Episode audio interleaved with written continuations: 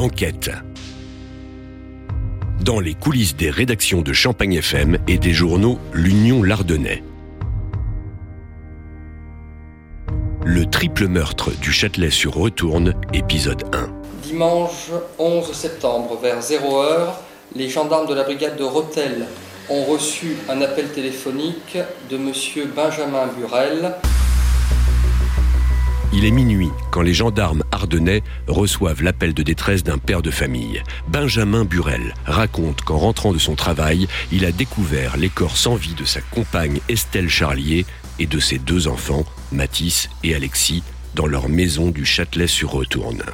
Cet appel est, est, assez évocateur. Il leur dit Je viens de rentrer du travail, ma femme et mes enfants sont dans la baignoire, ils sont morts. Oh putain, faites vite, s'il vous plaît. Sophie Braquemar, journaliste à la locale de Rethel de l'Union Lardonnais. Les gendarmes dépêchent les sapeurs-pompiers sur place. Et ce sont les sapeurs-pompiers euh, qui, eux, découvrent, euh, découvrent la scène. Donc quand ils arrivent devant la maison, ils aperçoivent Benjamin Burel qui est qui est en train de, de pleurer, de hoqueter, qui est en état de choc. Et donc le sapeur-pompier qui est descendu de l'ambulance euh, percute vite. Il se dit on est venu pour euh, trois personnes dans une baignoire, donc je, reviendrai m'occuper de ce monsieur-là après. Il rentre dans la maison. Il y a une seule euh, pièce éclairée dans la maison, c'est la salle de bain. Et donc il va jusqu'à la salle de bain et là il aperçoit euh, Estelle, Charlier couchée sur le dos au-dessus de la baignoire. Elle a un flexible de douche enroulé autour du cou et sous elle se trouvent immergés ses deux enfants.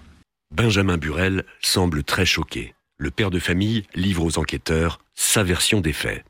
Alors cette première version, bah, c'est tout simple. Euh, il rentre du travail, c'est son patron qui l'a ramené parce qu'il n'a plus de permis de conduire à cause de problèmes euh, liés à l'alcoolisme.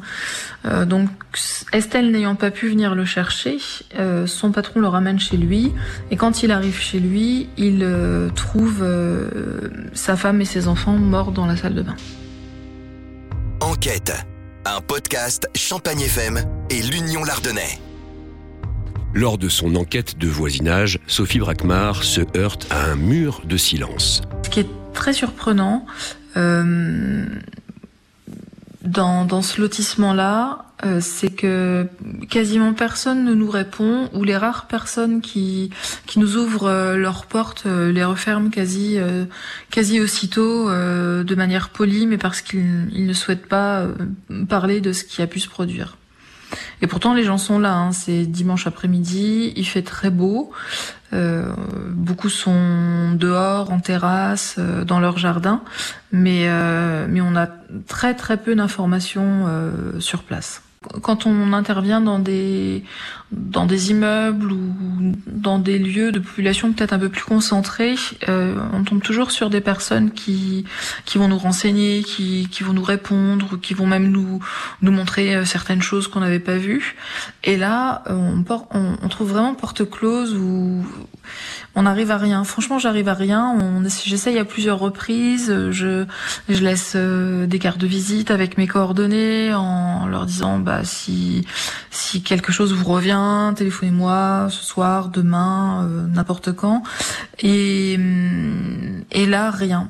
Et hum, je sais pas, je sais pas si parce que c'est parce que les gens ne veulent pas parler, euh, je sais pas si c'est parce que les gens ne sont pas au courant, je sais pas si c'est parce que les gens euh, euh, n'aiment pas les les journalistes. Euh, ce qui est sûr, c'est que ils sont au courant. Euh, ce sont tous des jeunes couples avec des enfants, donc ils ont tous des enfants qui fréquentaient les deux petits qui ont été euh, assassinés. Euh, mais il y a une sorte de d'omerta dans, dans le quartier et même euh, même le lundi quand on quand on va à la sortie de l'école, on n'arrive pas à tirer à tirer grand chose de tout ça. La journaliste en apprend tout de même un peu plus sur la personnalité de Benjamin Burel. On apprend peu de choses, mais ce qu'on sait, c'est qu'il est cuisinier euh, dans une brasserie qui se trouve euh, rue Jean Jaurès à Reims.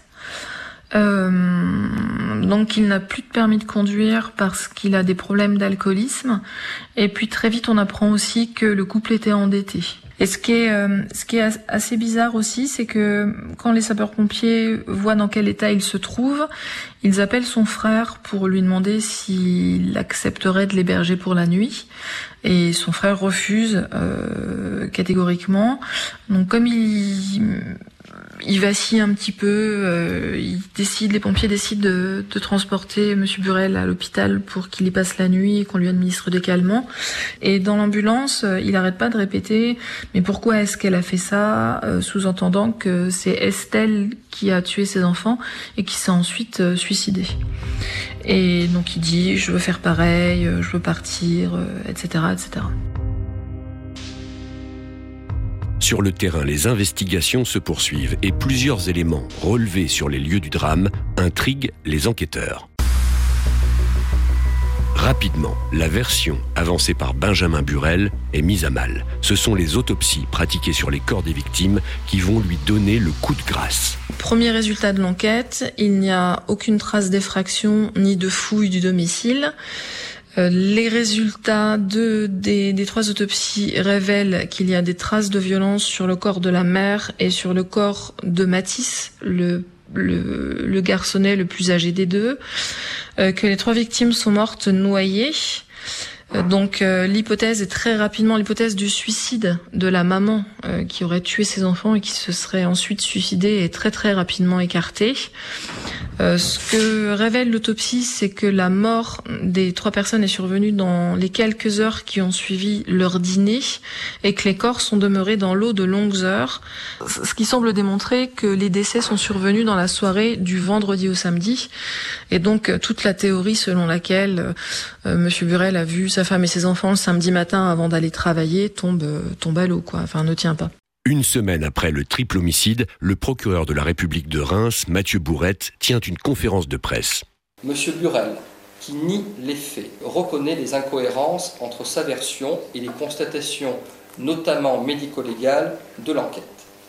Mon parquet a ouvert ce jour contre l'intéressé une information judiciaire des chefs d'homicide volontaire et homicide volontaire sur mineurs de 15 ans. Enquête un podcast Champagne FM et l'Union Lardonnais. Placé en détention provisoire, Benjamin Burel nie les faits. Le père de famille tente même de mettre les enquêteurs sur une nouvelle piste. Donc il met les enquêteurs sur plusieurs pistes, dont une piste corse. Euh, il raconte euh, être parti en Corse euh, en 2003 où il était cuisinier.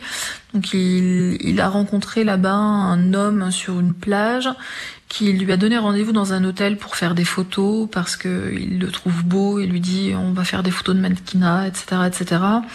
Et puis quand il est allé à l'hôtel pour faire les photos, il raconte avoir été violé par euh, ce monsieur et il porte plainte contre ce monsieur et il pense que ce monsieur euh, a souhaité se venger. Donc il parle de mafia corse euh, venue euh, par l'intermédiaire de ce monsieur pour tuer sa femme et ses enfants. Ça c'est l'une des pistes parce qu'il donne plusieurs autres pistes, mais toutes les pistes qu'il avance sont, enfin, n'aboutissent à rien. Dans le prochain épisode d'Enquête, le procès de Benjamin Burel sur fond de violence conjugale.